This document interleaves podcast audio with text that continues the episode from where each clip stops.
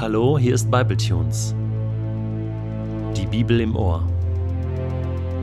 Täglich online mit der Bibel. Momente mit dem ewigen Gott.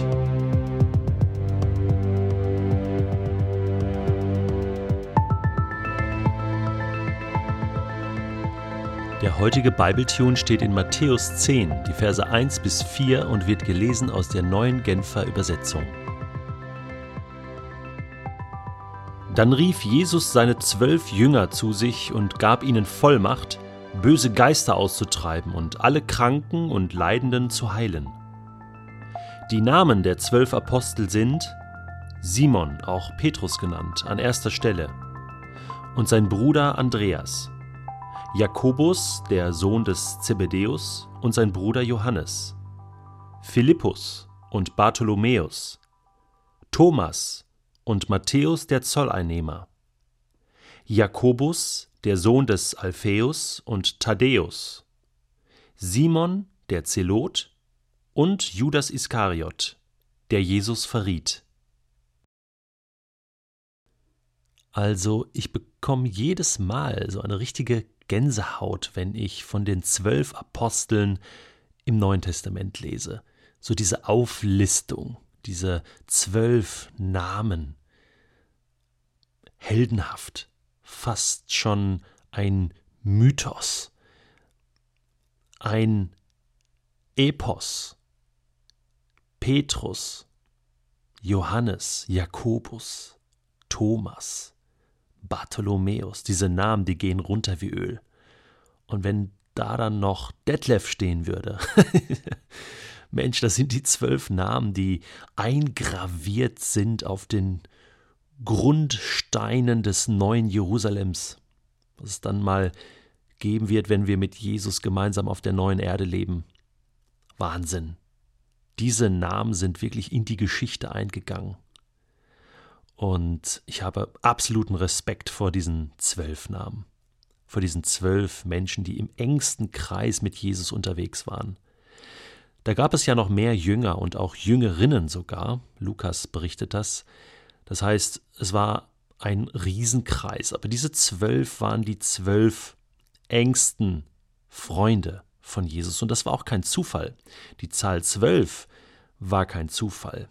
Das hatte sich Jesus genauestens überlegt. Die Zahl zwölf stand eigentlich für Israel, für die zwölf Stämme, für das Volk Israel. Und diese zwölf Stämme, die gab es ja so gar nicht mehr. Das Nordreich existierte schon nicht mehr in Israel und es gab ja eigentlich nur noch das sogenannte Südreich mit den zwei Stämmen Juda und Benjamin. Also da waren zählbar nicht mehr allzu viel übrig von diesen zwölf Stämmen und man erwartete nach alttestamentlicher Prophetie einen Neustart des Volkes Gottes durch Gottes Macht und Handeln. Und diesen Neustart sollte der Messias durchführen.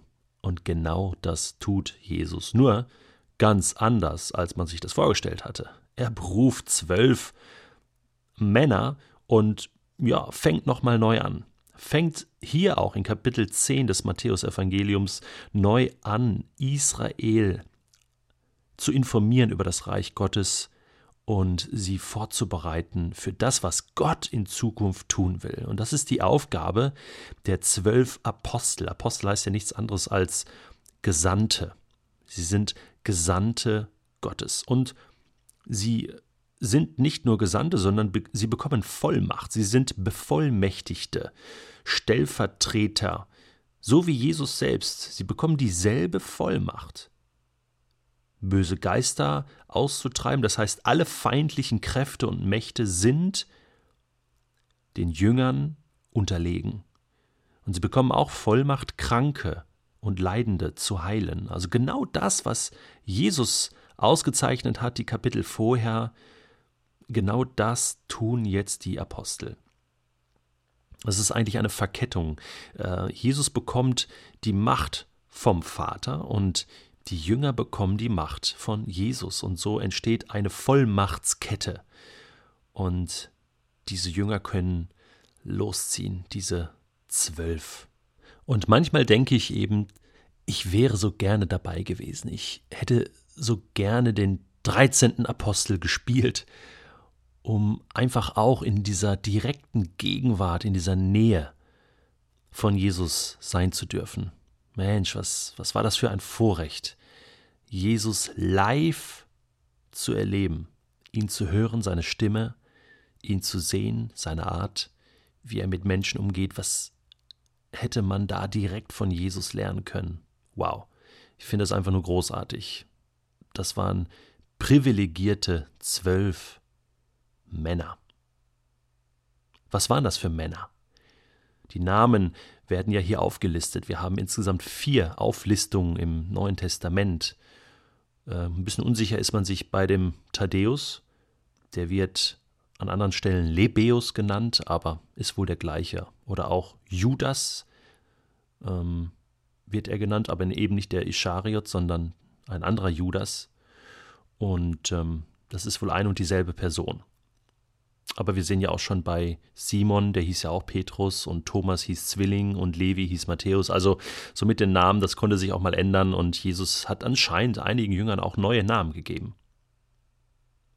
Diese Auflistung der zwölf Apostel erinnert mich so ein bisschen an Matthäus 1, wo der Stammbaum von Jesus uns genannt wird. Erinnerst du dich? Da gab es so ein paar Namen, die gehören da einfach nicht hin. So unheilige Menschen. Und wir haben damals schon festgestellt, ja, äh, Matthäus nimmt kein Blatt vor dem Mund, um deutlich zu machen, Jesus ist das Produkt von unheiligen Menschen, weil er gekommen ist, um eine unheilige Welt zu retten, um einer unperfekten Welt Gottes perfekte Liebe zu bringen. So kann man es sagen. Und genau so kommt mir das ja auch vor. Ich meine, wer war Simon? Es war kein perfekter Jünger. Petrus, der war nicht heilig. Er hat Jesus auch verleugnet. Oder wen haben wir noch? Thomas. Das war der Zweifler. Ganz zu schweigen von Judas, der Jesus verriet. Er war einer von den zwölf. Mensch, manchmal denke ich, warum hat er nicht mich genommen? Ich hätte Jesus nicht verraten. Tja, das ist History. Eine ganz bekannte Kombination ist übrigens Matthäus und Simon der Zelot. Matthäus war ja Zöllner, das heißt, er war engagiert vom römischen Staatsdienst Geld einzutreiben. Und zwar haben die meistens ein bisschen mehr Geld abgenommen, ähm, um die römische Staatskasse zu finanzieren. Das heißt, die waren, das wissen wir, sehr, sehr unbeliebt beim jüdischen Volk. Und die Zeloten waren ja die jüdischen Freiheitskämpfer, die sozusagen gegen Rom kämpften. Und man weiß, dass ein Zelot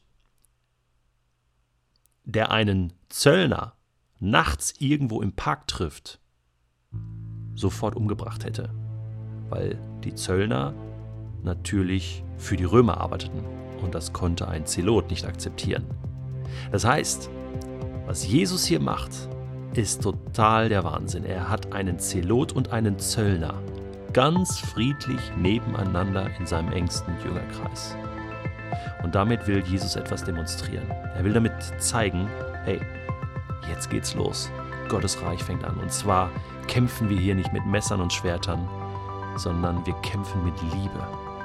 Und die beiden, ja, die mussten das lernen, im engsten Kreis von Jesus mit Liebe und Respekt miteinander umzugehen. Das finde ich Wahnsinn. Ups, ich merke, wir sind schon wieder weit über die Zeit. Für heute nur mal so viel. Jesus hat nicht mit einem perfekten Apostelteam die Rettung der Welt gestartet, sondern mit einem durchaus sehr unperfekten Team. Also, da habe ich noch Hoffnung für dich und mich. Ich glaube, wir hätten da sehr gut reingepasst, oder?